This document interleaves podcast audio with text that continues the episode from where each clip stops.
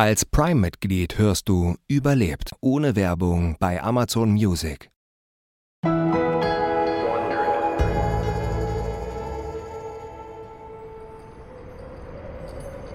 Auf fast 10.000 Metern Höhe schwebt Gleitschirmfliegerin Eva Wisniewska in sanften Kreisbahnen. Sie ist mit 80 Stundenkilometern in der Gewitterwolke unter ihr nach oben gesaugt worden. In einer Höhe von ungefähr 7000 Metern hat sie das Bewusstsein verloren. Ihr Kopf hängt zur Seite und ihr Körper ist in einer Art Standby-Modus.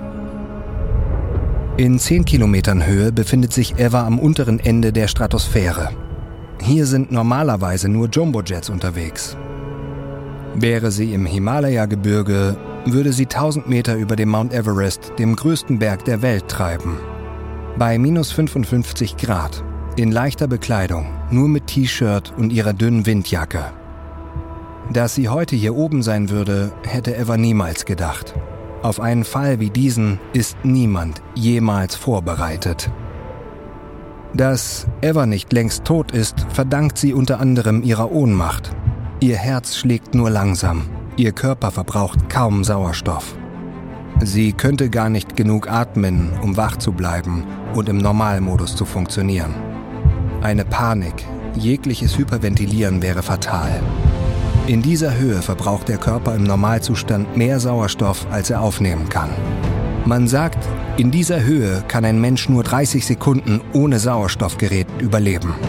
Und selbst wenn man überlebt, je länger jemand diesen Bedingungen schutzlos ausgesetzt ist, umso größer ist die Gefahr von Hirnschäden und Organversagen.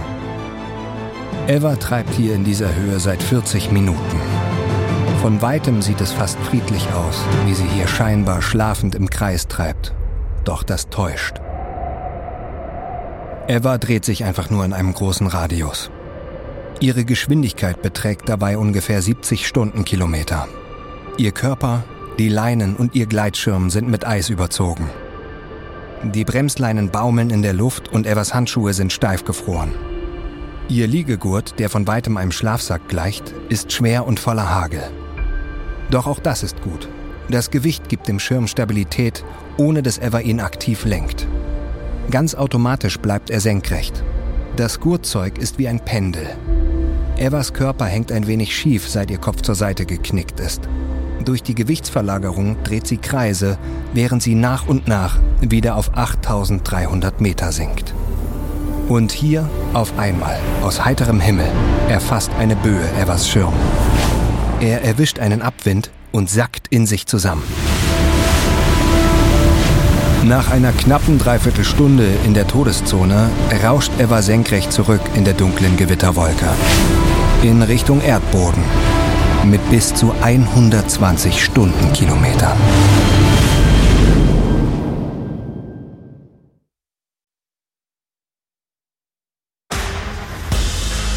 Ich bin Matthias Weidenhöfer und das ist Überlebt von Wandery.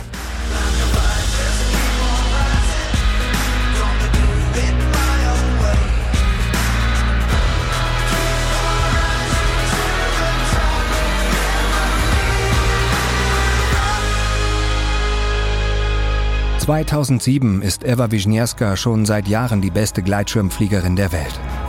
Doch bei einem Weltcuprennen im Vorjahr hat sie begriffen, dass sie nicht unsterblich ist. Besonders im Wettkampf gehen die Teilnehmenden Risiken ein, die nicht zu 100% vorhersehbar sind. Eva hat dafür die Quittung bekommen und sich bei einem Unfall schwer verletzt. Schon wenige Monate später schafft sie ihr Comeback und geht als Favoritin ins Rennen um den Titel bei der WM in Australien. Zur Vorbereitung fliegt Eva noch einen zweitrangigen Wettbewerb, um sich wieder mit der Gegend vertraut zu machen. Doch dieses Rennen wird zum Albtraum. Eva gerät nicht nur in Bedrängnis, sie wird vom Aufwind einer Gewitterwolke erfasst und in Höhen gezogen, in denen ein Mensch unter normalen Umständen binnen kürzester Zeit stirbt. Dies ist nicht nur die Geschichte einer unvorhersehbaren Katastrophe, sondern vor allem die einer unerschrockenen Sportlerin, die ihr Leben komplett auf links krempelte, um sich den Traum vom Fliegen zu erfüllen. Eine außergewöhnliche Frau, die alles aufs Spiel setzte, um sich diesen Traum zu bewahren. Das ist die vierte und letzte Folge. Erlösung. Der Blick von Stefan Mast eilt in der Landschaft umher. Der Teamjeep der Deutschen fährt durch das verbuschte australische Flachland. Neben Grasflächen und Sträuchern ist hier nicht viel zu sehen. Das freut Stefan, denn er hofft irgendwo zwischen dem Gestrüpp so den leuchtend orangenen Schirm von Eva leicht entdecken zu können. Er und Evas Teamkollege Andreas Malecki, genannt Pepe, geben die Hoffnung nicht auf. Sie wollen sie unbedingt lebend finden. Vor ein paar Minuten hat sich das österreichische Team bei Stefan gemeldet. Sie haben inzwischen Gerald Ameseder aufgelesen. Er hat es gerade noch rechtzeitig aus der Gewitterwolke herausgeschafft. Er hat noch gesehen, wie Eva in die Höhe gezogen wurde. Dann konnte er notlanden. Auch die fünf Mitglieder des österreichischen Teams begeben sich auf die Suche nach Eva und halten Ausschau nach ihrem grellbunten Equipment. So gefährlich die Wolke am Himmel auch jetzt noch ist, der Sturm hier unten hat sich inzwischen fast verzogen. Schlammige Schlieren überziehen die schmalen Asphaltstraßen durchs australische Outback und die Luft hat sich merklich abgekühlt. Stefan wendet seine Augen nur für einen Moment von der Landschaft ab. Er sucht die Nummer von Godfrey Wennes aus seinem Handy. Der Organisator des Wettbewerbs der Manila XC Open ist merklich beunruhigt.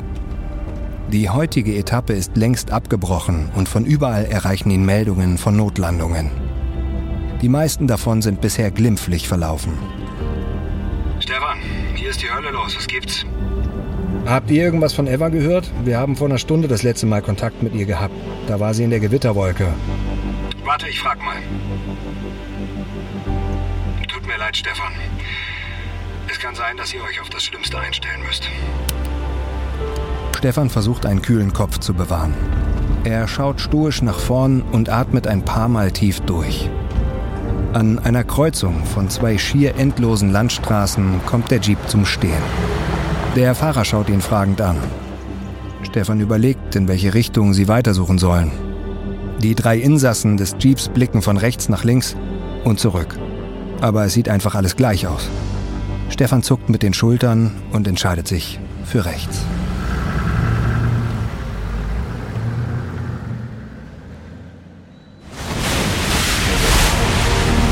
Eva rast weiterhin ungebremst in Richtung Erdboden. Sie hängt immer noch bewusstlos in dem vereisten Gurtzeug ihres kollabierten Gleitschirms. Doch nach einem Kilometer freiem Fall passiert ein kleines Wunder.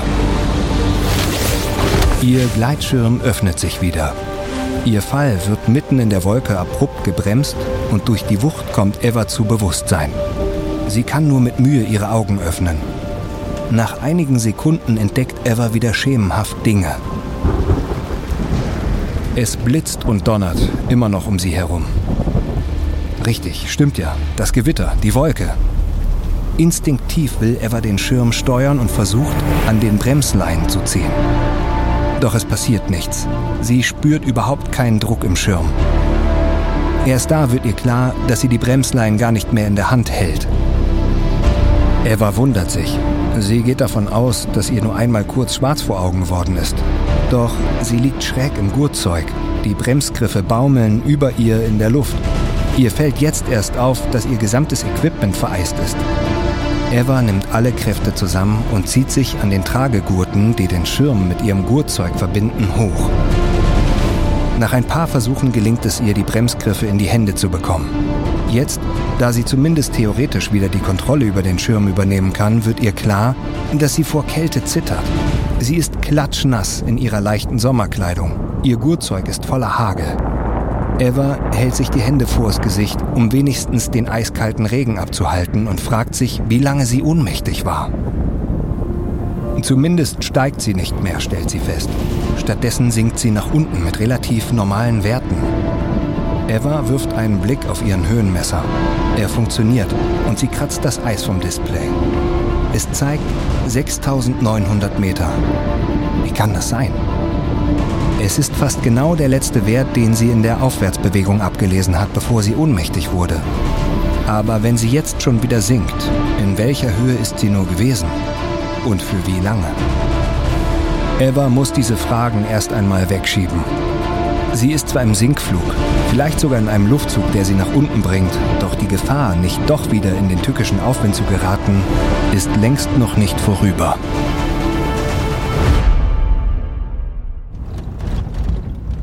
Pepe hat eine Idee und kramt sein Handy hervor. Der deutsche Mannschaftsjeep fährt auf der Suche nach Eva weiterhin durch das scheinbar endlose Flachland in New South Wales. Büsche, Sträucher, ein paar vereinzelte Bäume. Die Grassteppe geht manchmal in kurze Bereiche über, in denen sie fast einer Wüste gleicht. Ab und zu kommen Pepe, Stefan und der Fahrer an einer Farm vorbei.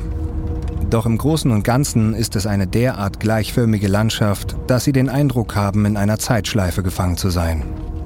Die Stimmung im Jeep ist auf dem Tiefpunkt. Schon seit Minuten redet keiner mehr ein Wort. Pepe wählt Evas Telefonnummer immer und immer wieder.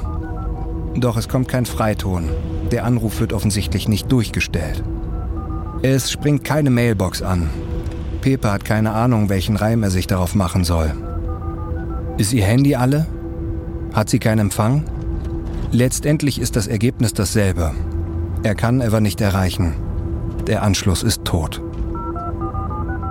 Er wählt die Nummer noch einmal. Und noch einmal. Dabei schweift sein Blick über das unwirtliche Gelände, durch das sie rasen.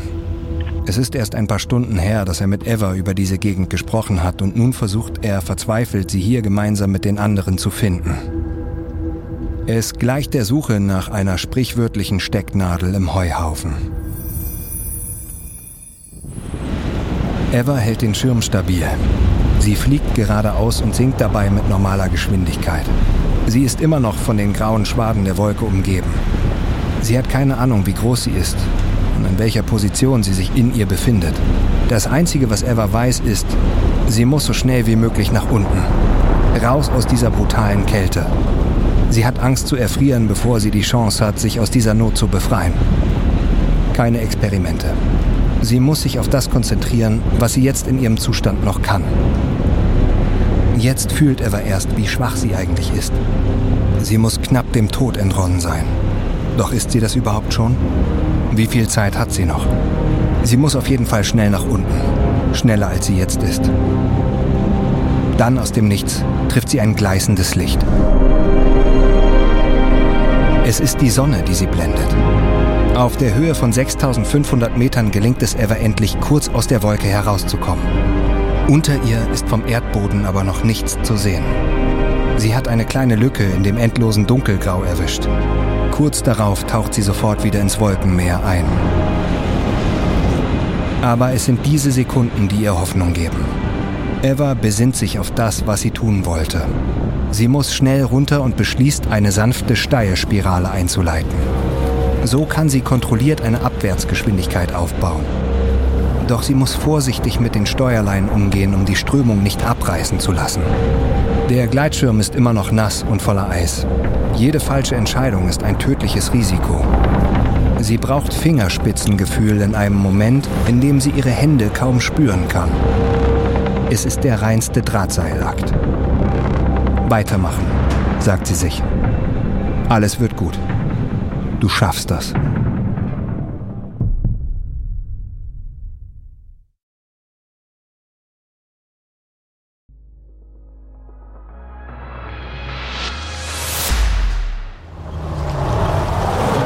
Mit schlingernden Reifen kommt der Jeep vom deutschen Team zum Stehen und Stefan springt raus. Fuck! Das sinnlose Herumrasen bringt gar nichts. Evas orangefarbener Schirm ist nirgends zu sehen. Das Gebiet, wo sie gelandet sein könnte, ist riesig. Von allen deutschen Pilotinnen und Piloten weiß Stefan inzwischen, wo sie sind. Keiner von ihnen ist mehr in Gefahr. Pepe steigt auch aus und legt Stefan den Arm um die Schulter. Der deutsche Teamchef seufzt und lässt den Kopf hängen. Es ist jetzt anderthalb Stunden her, dass wir Kontakt hatten. Stefan. Warum geht sie dann nicht ins Funkgerät? Warum klingelt ihr Handy nicht? Stefan schaut zum Himmel hoch. Pepe überredet ihn, kurz durchzuatmen. Gemeinsam gehen sie niedergeschlagen zurück zum Jeep. Sie setzen sich hinein, lassen die Türen offen stehen und starren in die Gegend, ohne dabei einen bestimmten Punkt zu fixieren. Sie haben keine Augen für das Känguru, das an ihnen vorbeispringt. Angst, bleibt stehen, schaut kurz in Richtung Auto und hüpft dann weiter. Das Funkgerät beginnt zu rauschen und im Bruchteil einer Sekunde schnappt es Stefan sich. Es ist Godfrey, der Organisator. Gibt's was Neues? Leider nicht. Und wenn du so fragst, hast du wohl auch nichts. Außer Eva wird noch ein Pilot aus China vermisst. Sein Team hat seit anderthalb Stunden keinen Kontakt mehr. Naja, ah anderthalb Stunden. Stefan weiß, von welchem chinesischen Piloten die Rede ist. Gerald hatte ihn gesehen, bevor der Österreicher es selber aus dem Auftrieb herausgeschafft hatte. Zwei Menschen und ihre Gleitschirme, die in einer Wolke verschwinden und weg sind, wie von einem schwarzen Loch verschluckt. Stefan schreckt aus seinen Gedanken auf und beschließt, was für eine blöde Redewendung. Niemand wird hier heute von schwarzen Löchern verschluckt. Er knallt seine Tür zu und schreckt Pepe sowie den Fahrer auf. Er schaut auf seine Uhr. So, drei Stunden ist es noch hell, weiter geht's. Noch ist Stefan nicht bereit, Eva aufzugeben. Auch wenn alles dagegen spricht, sie jemals lebend wiederzusehen.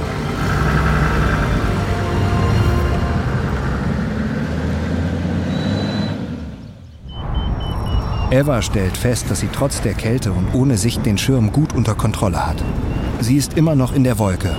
Ihr Höhenmesser macht ihr aber Mut. Eva ist schon tausende Meter weiter unten und nur noch gut drei Kilometer vom Boden entfernt. Sie schöpft Mut und beginnt engere Spiralen zu fliegen, um noch schneller nach unten zu kommen. Kurz denkt sie an die Kreise, die sie vor einigen Stunden gegen den Aufwind geflogen ist. Jene, bei denen ihr schwarz vor Augen wurde. Jetzt verträgt sie die Spiralen besser. Vielleicht sind es ja irgendwelche Glückshormone, die ihr Körper gerade ausschüttet, denkt sie. Oder Adrenalin. Vielleicht liegt es auch einfach daran, dass sie nicht gegen die Kraft des Auftriebs ankämpfen muss, dass ihr Manöver tatsächlich eine Wirkung zeigt. Und dann, ohne jegliche Ankündigung, ist sie raus. Eva sieht den Boden unter sich und beginnt gleichzeitig zu lachen und zu weinen. Sie fühlt sich wie die Apollo 13 nach der Rückkehr vom Mond. Sie kann für einen Moment keinen anderen klaren Gedanken fassen als Danke, danke, danke. Eva schaut auf ihren Höhenmesser. Sie ist knapp unter 2000 Meter. Die Windbedingungen sind gut. Im Vergleich zu dieser verdammten Wolke sind sie fantastisch. Instinktiv greift sie zu ihrem Funkgerät, doch es ist noch immer vereist und nass und funktioniert nicht. Eva führt ihre Spiralbewegung aus und verschafft sich einen Überblick. Wo ist sie überhaupt? Wo kann sie so schnell wie möglich landen? Wenn sie jetzt mitten im Nichts runtergeht, könnte es sein, dass sie niemand findet. Denn noch halten sie Anspannung und Konzentration wach doch sie hat ganz sicher keine Energie für einen langen Fußmarsch in sich. Evas Augen streifen über eine dieser endlosen, entlegenen Gegenden, von denen es hier so viele gibt. Sie sucht Spuren von Zivilisation, entdeckt aber nicht mal eine richtige Straße, nur Bäume, Hügel, Grasland. Grasland mit einem Zaun? Einer Weide. In einer kleinen Entfernung meint Eva Kühe zu entdecken. Sie kneift die Augen zusammen und sieht eine Baracke dahinter. Sie weiß, da ist Leben. Da geht's lang. Eva peilt die kleine Farm an. Der Wind ist jetzt absolut auf ihrer Seite und trägt sie sanft in Richtung der Kühe. Einige hundert Meter vom Stall entfernt ist sie soweit zum Landen.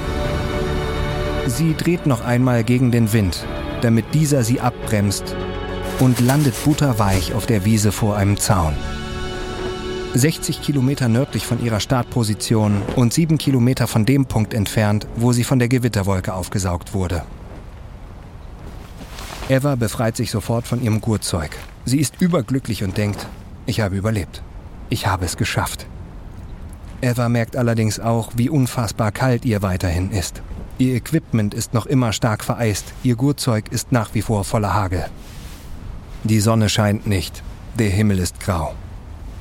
Es regnet zwar nicht, aber die Wiese unter ihr ist kalt und vom Niederschlag durchgeweicht.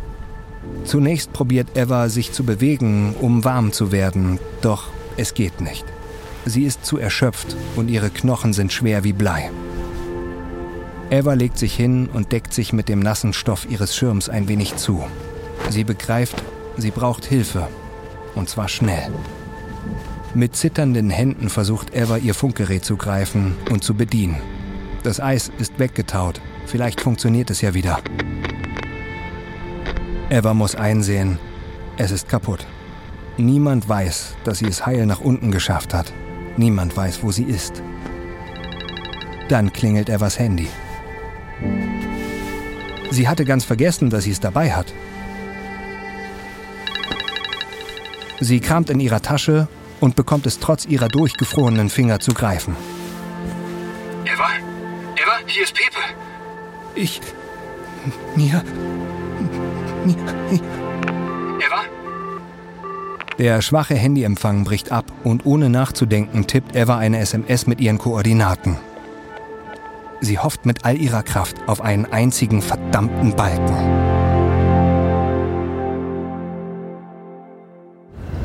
Pepe kann es nicht glauben.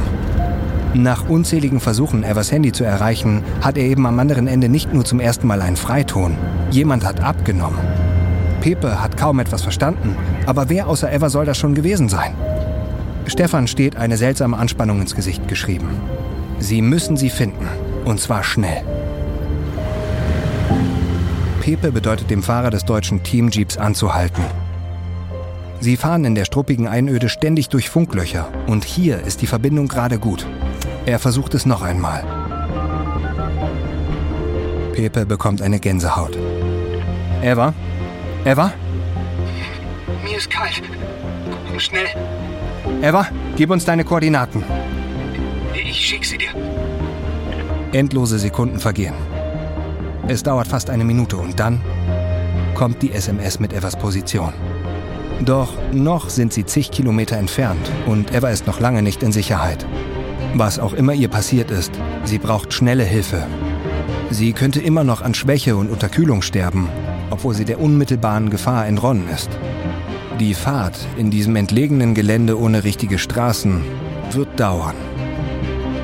Pepe ruft beim österreichischen Team an, das auch immer noch nach Eva suchend in der Gegend unterwegs ist. Er gibt ihnen die Koordinaten und tatsächlich kann Gerald ihn am anderen Ende der Leitung beruhigen. Nur 20 Kilometer liegen zwischen ihnen und Eva.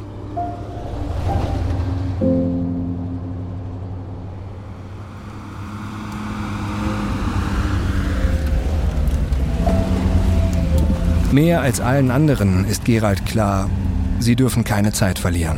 Er hat die Wolke gesehen, in der Eva verschwunden ist. Er stand am Boden, mitten in dem Gewitter, in dem sie allem Anschein nach unterwegs war. Gerald wird sich erst freuen können, wenn sie Eva lebend gefunden haben. In der Nähe der Koordinaten halten sie gespannt Ausschau nach ihrem leuchtend orangenen Schirm. Da ist sie! Schnell! Eva! Eva! Gerald und seine Teammitglieder springen über den Zaun, hinter dem Eva liegt, und laufen so schnell sie können. Es ist völlig unklar, was hier die Lage ist. Sie ist offensichtlich stark unterkühlt und ihr Schirm ist immer noch voll mit Hagel. Gerald fällt Eva in die Arme und drückt sie an sich, so fest er kann. Oh Gott, du bist so kalt. Geralds Team bringt Decken. Sie legen sie um Evas zitternden Körper. Das Team ruft Godfrey Wennes an und fragt, wo das nächste Krankenhaus ist. Dann geben sie die Nachricht, dass sie Eva Wisniewska gefunden haben, an alle durch. Gerald besieht sich Evas Gleitschirm und stellt fest, dass er an vielen Stellen mit Eis verkrustet ist. Wie lange war sie da oben? Und wo? Was aber viel bemerkenswerter ist, der Schirm scheint ansonsten aber überhaupt gar keinen Schaden genommen zu haben. Eva ist bei Bewusstsein. Hast du dir irgendwas gebrochen? Nein, ich glaube nicht. Mir ist einfach nur saukalt. Eva kommt nicht allein hoch. Gerald und die anderen lösen das Gurtzeug. Es ist durch Eis und Wasser so schwer, dass es sich kaum anheben lässt. Da Eva auch nicht allein laufen kann, wird sie von Geralds Teamkollegen und Kolleginnen auf dem Weg zum Auto gestützt. Jetzt trifft auch der deutsche Teamjeep mit Pepe und Stefan ein. Keiner kann es glauben, Eva lebend zu sehen. Gerald und seine Teamkollegen und Kolleginnen übergeben Eva an ihr Team. Stefan und Pepe fallen Eva um den Hals und würden sie am liebsten gar nicht mehr loslassen. Ach, Eva, was machst du denn für Sachen? Sie wollen alles wissen und würden sie jetzt gern mit Fragen bombardieren. Aber Eva ist schwach und kommt gerade erst wieder so richtig zu sich. Gemeinsam bringen die beiden Eva zum deutschen Jeep. Das erste, was sie macht, als sie auf dem Rücksitz Platz nimmt, ist ihr GPS zu checken. Gerald schaut ihr dabei zu. Hier steht, dass ich fast 10 Kilometer hoch war. Ja, du warst aber auch in einem Gewitter, vielleicht spinnt das Ding ja. Doch Gerald wirft einen Blick zurück auf den vereisten Schirm, den Liegegurt voll schmelzendem Hagel. Zehn Kilometer. Kann das sein? Wie sollte sie das überlebt haben?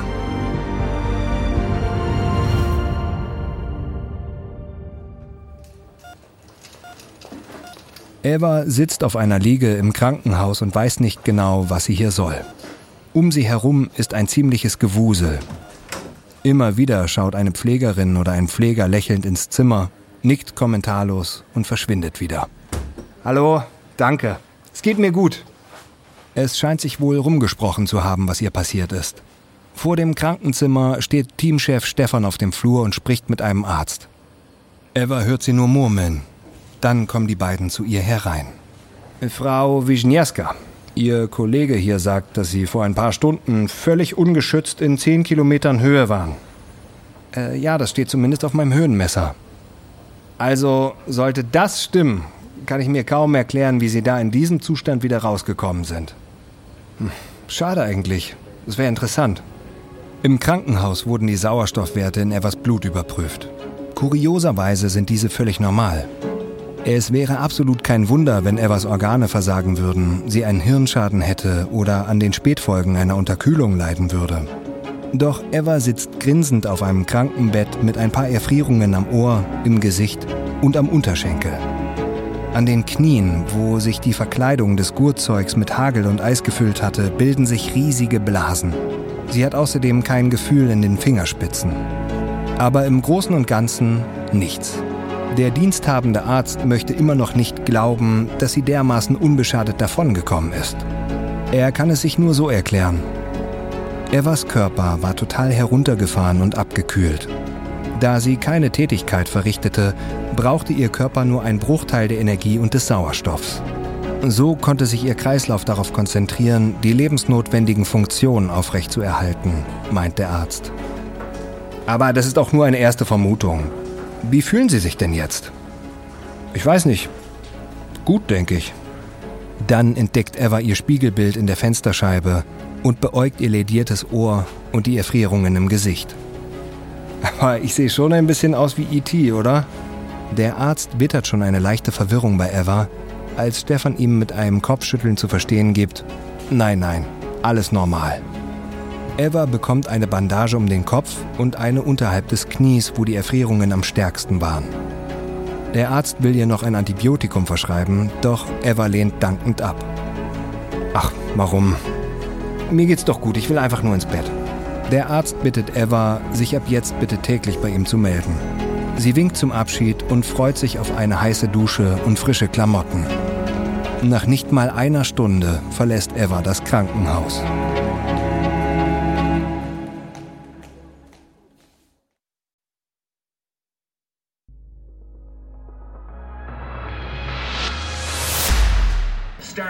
Godfrey Wennes seppt zwischen verschiedenen Nachrichtensendungen. Er sitzt im Wettkampfbüro am Fuße des Mount Bora. Durch die Fenster scheint die Sonne. Die Wetterlage hat sich beruhigt und der Rasen vor dem Haus sprießt nach all dem Regen in grellem Grün. Im Fernsehen liefen schon gestern in den Spätnachrichten die ersten Meldungen vom unglücklichen Verlauf der ersten Etappe der Manila XC Open. Godfrey ist deren Veranstalter und hat noch niemals einen so schlimmen Verlauf eines Rennens erlebt. Gestern waren die Beiträge zu dem Wettbewerb noch kurz. Kaum jemand hatte Bildmaterial. Heute allerdings scheinen die Sender den Zuschauenden und auch einigen Pilotinnen und Piloten schon jede Menge Videomaterial abgekauft zu haben. Wackelige Flugbilder vom Gewitter, die Schwärme von Gleitschirmfliegenden und ein Statement von Evers Arzt laufen in Dauerschleife. Seit einigen Minuten wird auch immer wieder das Foto eines chinesischen Paragliders gezeigt. Nach neuesten Erkenntnissen wurde die Leiche von He Jongpin 25 Kilometer südlich von Bengara gefunden.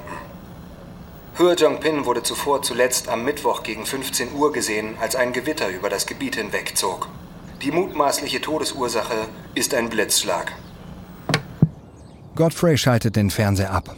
Er weiß, jetzt wird wieder das Interview kommen, das Eva den Reportern gegeben hat. Die Medien stürzen sich auf sie, die allem Anschein nach nicht nur das Gewitter, sondern auch 40 Minuten in 10 Kilometern Höhe überlebt hat. Gwennis murmelt vor sich hin. Ach, das ist wirklich wie zehnmal hintereinander im Lotto zu gewinnen. Godfreys Assistentin informiert ihn über all die Interviewanfragen, die vorliegen. Ein Reporter vom Sydney Morning Herald wartet am Telefon. Godfrey nickt und bedeutet seiner Assistentin, den Anruf zu ihm durchzustellen. Wie alle Reporter stürzt sich auch der Nachrichtenredakteur von der Zeitung hauptsächlich auf die Geschichte von Eva. Sie hat etwas Unglaubliches überlebt. Es geht ihr gut, man kann sie interviewen. Sie ist eine hübsche Frau, eine erfolgreiche Athletin. So funktionieren die Medien halt.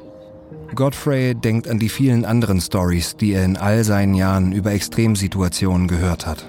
Wer wie Eva überlebt, erzählt die Geschichte. Egal, ob es sich um Lawinen, missglückte Expeditionen oder Havarien auf hoher See handelt. Situationen, in denen den Überlebenden ihre Fähigkeiten ohne Zweifel geholfen haben. Aber in denen Talent und Erfahrung allein eigentlich nicht viel wert waren. Wissen Sie, wir wollen Menschen in solchen Momenten immer zu Helden machen, aber es gehört doch schlicht und einfach Glück dazu. Wie geht es denn Eva jetzt? Es geht ihr gut. Wir trauern heute um Hua Jingpin, der das Gewitter leider nicht überlebt hat. Unsere Gedanken sind bei seinem Team und seiner Familie. Godfreys Assistentin kommt noch einmal ins Büro. Mehrere Teams hätten angefragt, wie es mit den Manila XC Open jetzt weitergehen soll. Auch Godfrey hat sich schon Gedanken gemacht.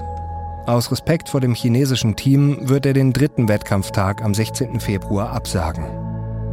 Dann geht es weiter wie geplant. Zehn Tage später steht Eva wieder auf dem Mount Bora. Der Blick vom Startplatz ist ungetrübt. Die Bergkette und das endlose Flachland machen einen unschuldigen Eindruck. Die Sonne scheint und um Eva herum machen sich schon wieder jede Menge Gleitschirmfliegende mit ihren Schirmen bereit. Gar nicht weit von ihr kommt eine Gruppe Kängurus näher gehüpft. Sie scheinen neugierig zu sein. Evas Verletzungen sind noch nicht ganz auskuriert die Erfrierungen an ihrem Bein haben große Blasen verursacht, die geöffnet werden mussten. Am Ende hat sie doch Antibiotika bekommen. Das Infektionsrisiko war einfach zu hoch. Eva hat noch Schorf im Gesicht und an den Ohren. Auch ihre Fingerkuppen kann sie noch nicht wieder spüren. Doch das, was ihr passiert ist, sieht ihr niemand an. Nicht mal zwei Wochen nach ihrem dramatischen Flug geht Eva heute bei der WM an den Start. Sie macht es nicht, um zu gewinnen, sondern um der Zeit in Australien in diesem Jahr auch angenehme Erinnerungen hinzuzufügen. Eva macht es auch für die anderen im Wettbewerb und für Godfrey. Die Nachrichten der letzten Tage waren voll mit Horrorstories über das Gleitschirmfliegen. Vor ihrem Fenster sah es aus wie in einem Hollywood-Film. Übertragungswagen vom Fernsehen, Radioreporter, sogar ein Kamerahubschrauber kreiste durch die Luft. Auch heute am Mount Bora sind viele TV-Teams vor Ort, aber sie werden nur eines mitbringen. Bilder, die zeigen, was für ein schöner Sportgleitschirmfliegen unter normalen Umständen ist. Evas Teamchef Stefan hat ihr offen gelassen, ob sie heute starten will. Eva, du weißt, du kannst immer noch Nein sagen, kein Problem. Ich will das. Hast du keine Angst? Nein, Angst ist nicht das richtige Wort. Eva fällt kein besseres Wort ein, aber sie will diesen Moment auch nicht zerdenken. Sie rafft noch einmal ihren orangefarbenen Schirm in Richtung Start.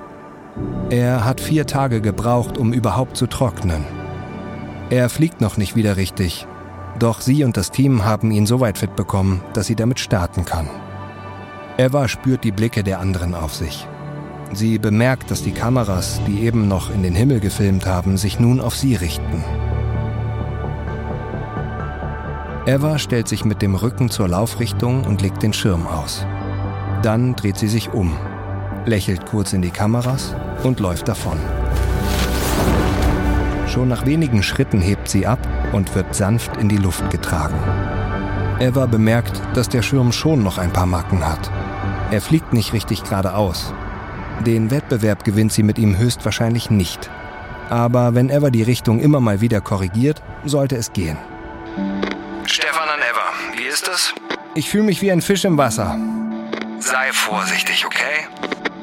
Sobald Eva ein wenig an Höhe gewonnen hat, entfernt sie sich ein wenig von den anderen. Sie möchte alleine sein. Sie möchte die Gegend und den Flug genießen. Sie möchte all das wahrnehmen, was bei einem Wettkampf so oft unbeachtet bleibt. Die Schönheit und die Eleganz des Gleitschirmfliegens. Das Gefühl, ein Vogel zu sein. Immer wieder driften ihre Gedanken auch zu Hir Jong Pin. Inzwischen hat man die Aufzeichnungen seiner Strecke ausgewertet. Der chinesische Pilot war in der gleichen Situation wie Ever. Er hatte ebenfalls erfolglos versucht, mit Abwärtsspiralen gegen den Auftrieb anzukommen. Hir Jong-pin schaffte es so tatsächlich an den Rand der Wolke zu gelangen. Er war schon fast aus ihr heraus, als ihn ein Blitzschlag traf. In Eva kommen Emotionen hoch. Warum ausgerechnet sie dieses Gewitter überlebt hat und Hir Jong-pin nicht. Vielleicht ein Schutzengel, vielleicht Schicksal und vielleicht aber auch nur Zufall.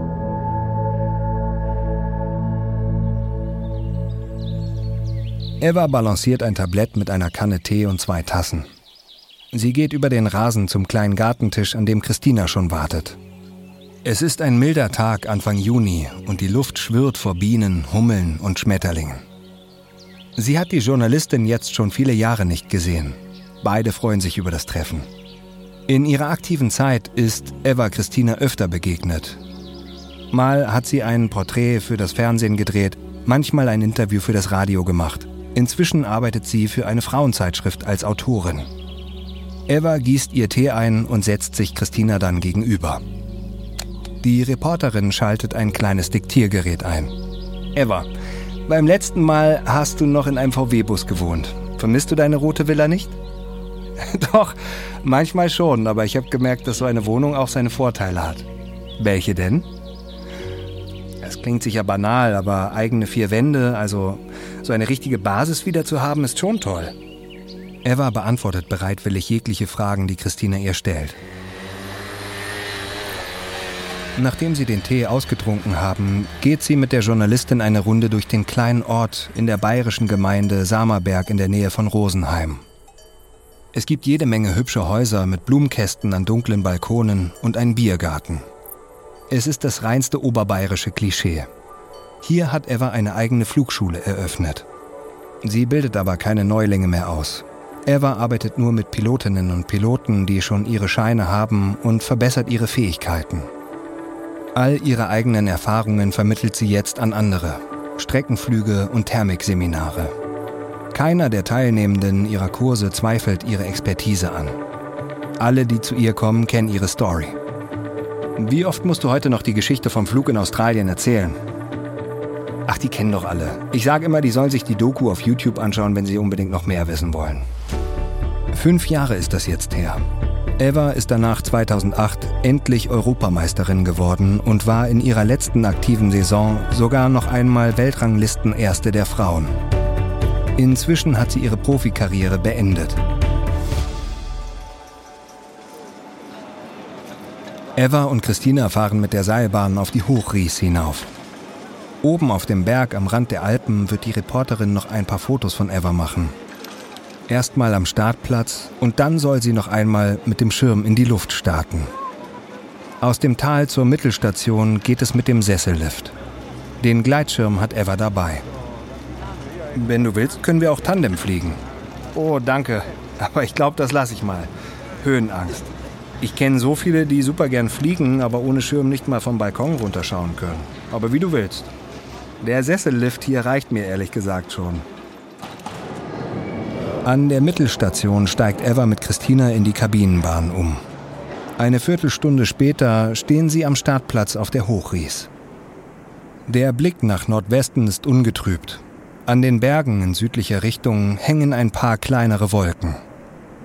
Trotz des schönen Wetters ist heute hier oben nicht viel los. Eva breitet auf der abschüssigen Wiese ihren Schirm aus.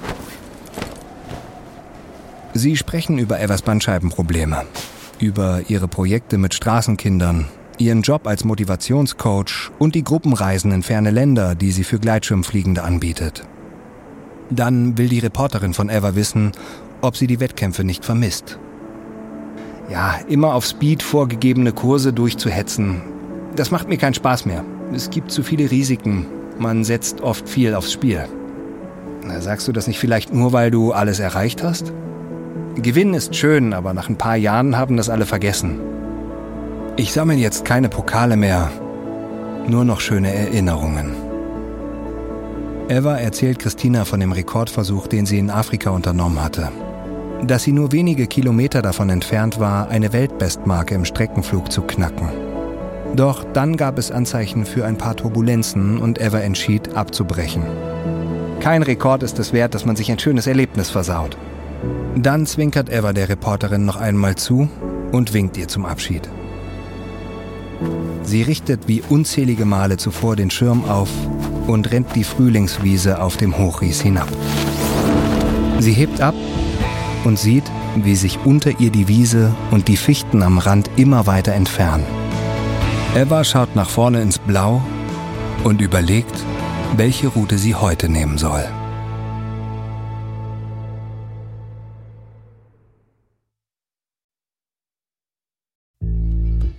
Das war die letzte Folge unserer vierteiligen Serie Gefangen über den Wolken. Wenn dir unser Podcast gefällt, gib uns eine 5-Sterne-Bewertung. Hier noch ein kurzer Hinweis zu den Szenen in diesem Podcast. In den meisten Fällen wissen wir zwar nicht genau, was gesagt wurde, aber unsere Geschichte basiert auf echten Tatsachen und gründlichen Recherchen. Wenn du mehr über Evers unglaubliches Erlebnis erfahren möchtest, empfehlen wir dir den Dokumentarfilm Miracle in the Storm von Leo Faber und Guy Norris oder auch die Spiegel-TV-Reportage Im Angesicht des Todes, Eva Wisniewska, Flug in die Todeszone von Steffi Cassell und Susanne Gerecker. Ein weiterer Filmtipp ist Reise zum Horizont von Regisseur Thomas Latzel.